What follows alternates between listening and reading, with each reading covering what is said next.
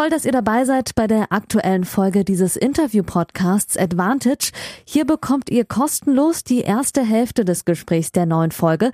Das Gespräch endet nach der Hälfte des Interviews und das gesamte Interview, das gibt's exklusiv auf der Patreon-Seite dieses Podcasts unter www.patreon.com slash advantagepodcast. Und jetzt viel Spaß beim Hören.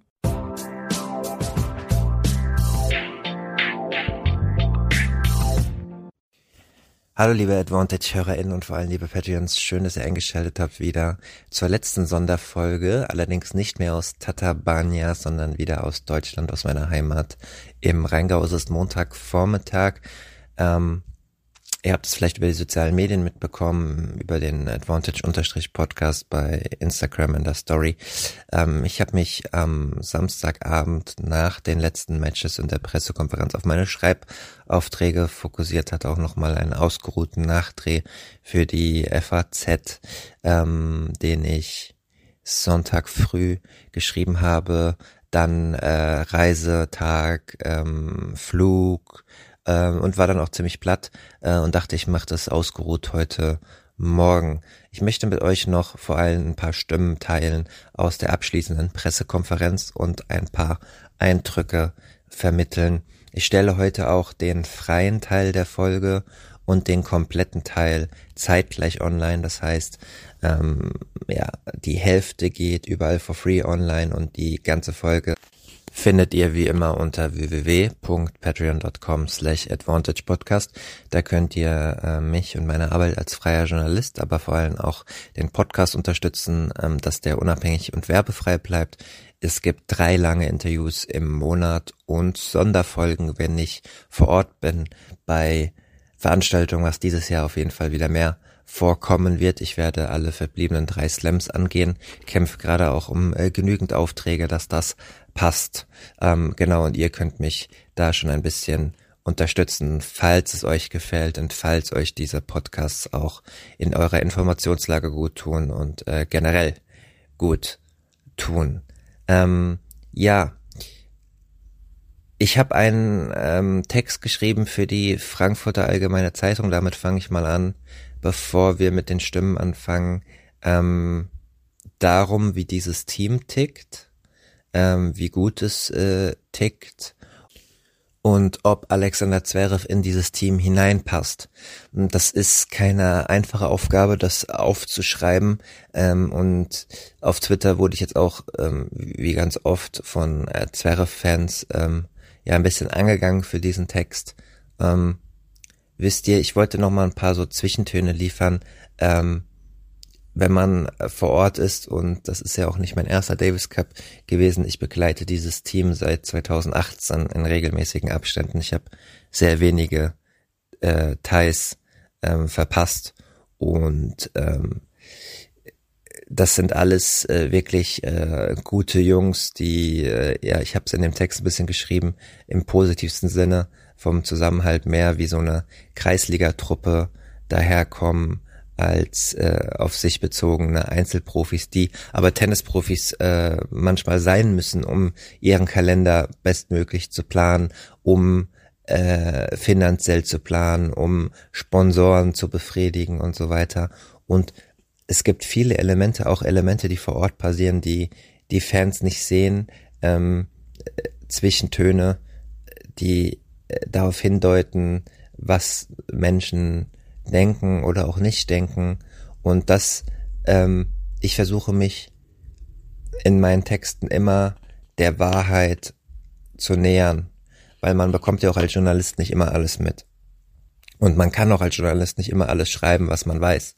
Äh, man muss immer mehr wissen als das, was man schreiben kann. Äh, man muss äh, die Menschen äh, äh, gut äh, behandeln man muss man bekommt äh, Zugang vom äh, Deutschen Tennisbund, man bekommt Zugang von den Spielern, äh, muss respektvoll damit umgehen ähm, und muss zuhören. Und ich hatte ähm, nicht das Gefühl, weder bei den offiziellen Gesprächen noch bei Hintergrundgesprächen, die gibt es nun mal auch, die führt man als äh, äh, guter Journalist, um einen Eindruck äh, zu vermitteln. Ähm, da kann man dann nicht zitieren, aber man kann einen Gesamteindruck erwecken und ähm, es gibt auch Leute im Umfeld ähm, dieses Teams, die ähm, ja mir da ehrlich auch ihre Meinung sagen. Und wenn man das Gesamtkonstrukt vor Ort beobachtet, dann kommt man halt zu dem Entschluss, dass jetzt da kein Spieler traurig auf der Bank gesessen ist, weil Alexander Zverev nicht da war, dass kein Spieler ähm, irgendwie Angst hatte auszuscheiden, weil Alexander Zverev nicht da war. Ähm, alle Spieler betonen, dass Alexander Zverev Teil dieses Teams ist und äh, sagen auch kein schlechtes Wort über Alexander Zverev, aber die Teamdynamik ist schon eine andere als bei den Thais, wenn er dabei ist. Nicht schlechter, aber einfach anders. Ähm, was völlig normal ist, wenn ein Star der Szene dabei ist, ein Top-Ten-Spieler dabei ist, der nochmal ganz andere Themen äh, für sich vereinnahmt als ein Top-30-Spieler ähm, oder als ein Doppelspezialist. Ähm, das ist einfach im Profitennis gang und gäbe. Und diese Dynamik verändert sich. Und das habe ich einfach versucht darzulegen, ähm, bestmöglich authentisch, wie das meine Aufgabe als Journalist ist, weil ich arbeite nicht für den Verband. Ich versuche gut mit dem Ver Verband äh, zu arbeiten, mit dem Pressesprecher und mit allen Beteiligten. Aber natürlich sind die Interessen auch nicht immer gleich und da versucht man sich zu arrangieren. Ich ähm, versuche als freier Journalist auch ähm, bestmöglich meine Texte ähm, zu schreiben, um auch bei den größeren Medien dann auch auf Einklang, auf Anklang ähm, zu stoßen, nicht mit reißerischen Texten wie im Boulevard, sondern mit Texten, die aufzeigen, dass man vor Ort ist und ähm, den authentischsten Eindruck vermitteln kann. Und dass damit nicht äh, Zverev-Fans da nicht unbedingt immer happy sind. Übrigens ist die Conclusion des Textes, dass das Team äh, Alexander Zverev braucht, ein Alexander Zverev in, Top, in Topform, um auch äh, ja einfach ähm, in der Endrunde größere Chancen zu haben, nicht nur auf einen Erfolg für die Reputation und für das Wertegefühl als Nationalspieler, sondern auch für ähm, die Preisgelder, ja. Also ähm, die Teams äh, jetzt hier bei der Qualifikationsrunde kriegen nicht viel Kohle ähm, umgerechnet und auf die Personen runtergerechnet sind das deutlich unter 10.000 ähm, Euro ähm, für diese Woche. Ähm, ihr kennt die Preisgelder bei normalen ATP äh, Events oder bei größeren ATP-Events und das recht bei Slams, ähm, da kommt man mit 10.000 nicht weit und die Spieler gehen auch ähm, durch dieses Commitment diese Woche in Vorleistung für größere Preisgeldtöpfe dann bei der Zwischenrunde und bei der Endrunde, ja. Dominik Köpfer fliegt jetzt nach New York, das ist sein dritter Jetlag in äh, drei Wochen. Ähm, ähm, Jan-Lennart Struff fliegt zu seiner Familie zurück, die er lange nicht äh, gesehen hat. Ähm, und äh, Krawitz ist auch Papa, Pütz ist Papa. Ähm, die äh, verdienen nicht so viel Kohle wie ein Einzelprofi, müssen ihre Wettkämpfe planen und so. Das gehört alles äh, zu, zu diesem Kosmos dazu. Und ähm, dem habe ich mich angenähert. Ähm, es gibt auch kleinere Wahrheiten, ne, die man auch mal äh, auf, äh, aufzählen kann. Ähm, Alexander Zverev hat dieses Wochenende auf seinem Instagram-Kanal ähm, nicht äh, am Anfang nicht über das Team gepostet äh, oder ähm, die Ergebnisse gepostet, sondern ähm, eine neue Kooperation, eine neue Sponsoring-Kooperation gepostet. Am Sonntagabend nach dem nach dem Match, äh, fast zeitgleich mit der Pressekonferenz, hat er in seiner Story ähm, einen Auftritt von, äh, von einem Besuch von einem Basketball-Profispiel in Monaco mit seiner Freundin gepostet und erst so zwei, drei Stunden später noch Glückwunsch ans, ans deutsche Team und so weiter. Das sind alles so kleine so kleine Zwischentöne, die man, die, die man wahrnimmt. Und wenn man sich mit den Spielern vor Ort unterhält, die sagen, ja, Alexander Zverev gehört zum Team dazu, aber darüber hinaus kommt jetzt kein krasses, ja, wir vermissen ihn, äh, wir hoffen, dass er bald wieder da ist und so weiter und so fort. Und das habe ich versucht aufzuschreiben. Und das habe ich jetzt auch nochmal versucht, ausführlich äh, in diesem Anfangsstatement euch darzulegen. Egal wie ihr zu Alexander Zverev steht. Ich habe übrigens gar nichts wirklich gar nichts gegen den Menschen. Ich gönne ihm jedem, jeden Erfolg. Ähm, Im Übrigen ist auch, sind auch Erfolge für Alexander Zverev ähm, Erfolge für mich, weil ich mehr Aufträge bekomme. Und trotzdem berichte ich auch über Dinge, die er nicht gut macht und äh, über anstehende Gerichtsverfahren und äh, wie andere Leute ihn sehen und und einfach eine 360-Grad-Berichterstattung, weil das sollte ein Journalist tun. Und solange ich noch Journalist bin, ich weiß nicht, wie lange ich Journalist sein werde, ähm, das ist eine lebenserfüllende Aufgabe, ähm, da muss man dann so handeln. Und manchmal, äh, äh, also ich habe jetzt nichts davon persönlich, diesen Text so zu schreiben, außer dass er der Wahrheit entspricht oder nahe an der Wahrheit ist. Ähm, so, ich bekomme jetzt weder Props vom Deutschen Tennisbund dafür, noch äh, äh, von Zverev oder von den Spielern oder so. Ähm, die respektieren, äh, was meine Arbeit ist und ähm, fertig. So. Aber ich äh, habe ein gutes Gewissen, weil ich weiß, ich habe mich der Wahrheit angenähert und ähm, habe einen Text geschrieben, der wiedergibt, wie diese Woche in ähm, Tatabania war. Und darum geht's im Journalismus, meiner Meinung nach.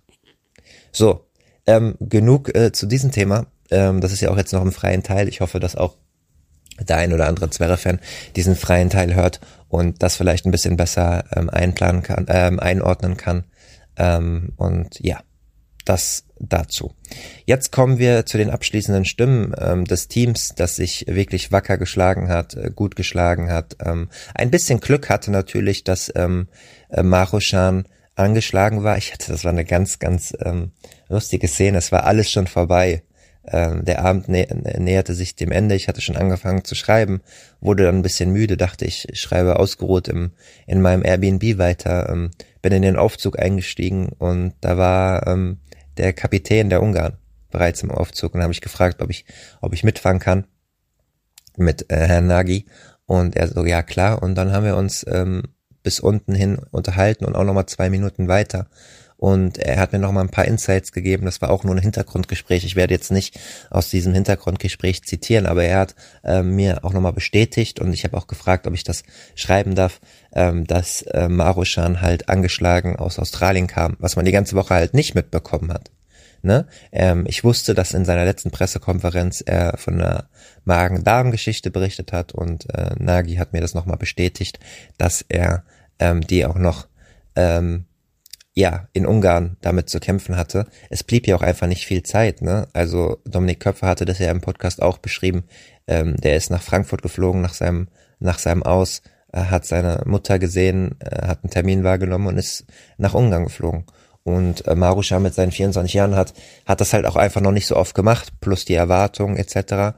Ähm, hinzu kam noch eine, eine Beinverletzung, wo er ein bisschen angeschlagen war und das war dann auch der Grund, warum er nach dem Doppel nicht im Einzel angetreten ist und Jan Lennart Struff gegen den ungarischen Ersatzspieler dann keine Probleme hatte, den entscheidenden dritten Punkt zu holen. Und Michael Kohlmann, jetzt kommen wir dann auch zu der Pressekonferenz, finally, hat das ganze Event dann nochmal ausführlich, wie man das kennt, ähm, sehr rational und allumfassend eingeordnet.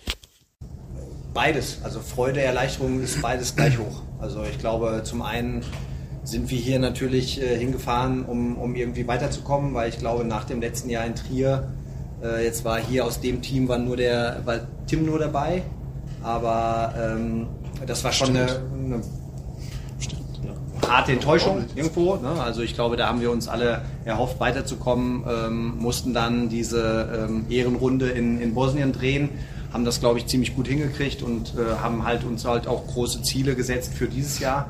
Ist ein, ist ein volles Jahr, das weiß ich für die Spieler vor allen Dingen, äh, mit Olympia noch. Also insofern, dieses Jahr wird viel Tennis gespielt, sind sehr viele Highlights dabei. Insofern ist das natürlich immer irgendwo auch, ähm, ja, auch für die Jungs äh, irgendwo hart, diesen, diesen Kalender dann zu machen. Und deswegen bin ich sehr, sehr froh, dass wir so hier aufgetreten sind und dass wir diese Hürde jetzt auch überwunden haben und ähm, ja, jetzt im, im September irgendwo in der Welt dann noch dabei sind. Weil ich glaube, dass, dass die Mannschaft es sich verdient hat. Wir waren vor zwei Jahren Viertelfinale, vor drei Jahren Halbfinale. Ich glaube, dass wir so wie wir jetzt gerade vertreten sind in der Weltrangliste auch und von den einzelnen Spielern auf jedem Belag, sind wir ein schwer zu spielendes Team und ähm, ich glaube, dass wir ja das, was wir letztes Jahr leider verpasst haben, dass wir da ähm, noch, noch einiges, einiges vor uns haben. Und äh, meine Kollegin Christina Puck von der Deutschen Presseagentur, übrigens eine super Kollegin, super angenehm, super erfahren. Ähm, und eine ganz, ganz krasse Agenturschreiberin. Das ist ja auch nochmal eine ganz ähm, äh, schwierige und andere Aufgabe. Ähm, das sind die Berichte von ihr, die ihr lest, wenn ähm, das Spiel, also sind zwei Sachen. Die schnellsten Berichte nach dem Spiel, die überall verwendet werden, die deutsche Presseagentur als funktioniert ja so, dass sie ähm, mit allen deutschsprachigen Medien kooperiert, äh, eine Flatrate anbietet, die die Medien monatlich bezahlen und dann dürfen sie alle Texte der deutschen Presseagentur benutzen. Das sind die Texte, die ihr in eurer Heimatzeitung oder online irgendwo lest, wo dann unten drunter in Klammern DPA steht. Oder manchmal über dem Text direkt aus dem News-Kanal DPA. Bei der SZ zum Beispiel ist das dann so. Und ähm, das sind Spielberichte, die online gehen, wenige Momente nach dem Matchball. Ja, das sind die ersten Berichte, die dann informieren. Also wenn in Tatabanya ähm, Jan-Lennart Struff sein erstes Einzel verliert, dann sind das die Berichte, die überall in Deutschland zuerst ähm, online stehen, am nächsten Tag in den Zeitungen stehen, teilweise äh, im Videotext stehen und äh, wo noch überall. Und das ist eine ganz, ganz krasse Arbeit, wo man ähm, konzentriert, schnell, fehlerfrei ähm, arbeiten muss. Und darüber hinaus schreibt sie natürlich auch dann ausgeruhte Nachdrehs ähm, äh, mit eigenen äh, Drehs, wo man ähm, einfach auch eine ganz, ganz große Verantwortung hat, weil man nicht nur für ein Medium publiziert, sondern eigentlich für den ganzen deutschsprachigen medialen Raum. Und das macht sie überragend. Ich hatte sie mal gefragt, erstes Slam war, glaube ich, 2014 und ganz, ganz angenehm und wir hatten äh, ja einfach eine, eine schöne kolleg äh, kollegiale Zeit ähm, da.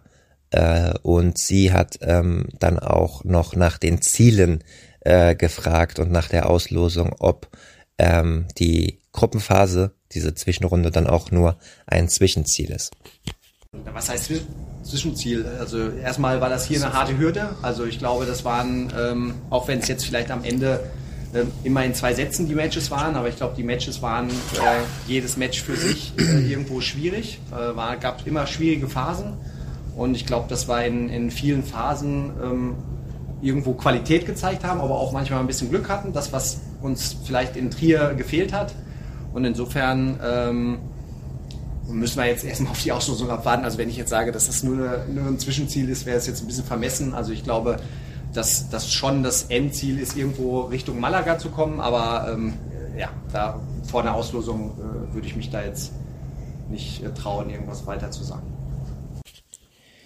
So, und das ist dann die letzte Aufnahme in diesem freien Teil. Es folgt jetzt die ähm, Antwort von Michael Kohlmann auf die äh, Zukunftsfrage zu Alexander Zverev, ob er im September in der Zwischenrunde spielen wird ähm, und wie die generelle Bereitschaft aussieht.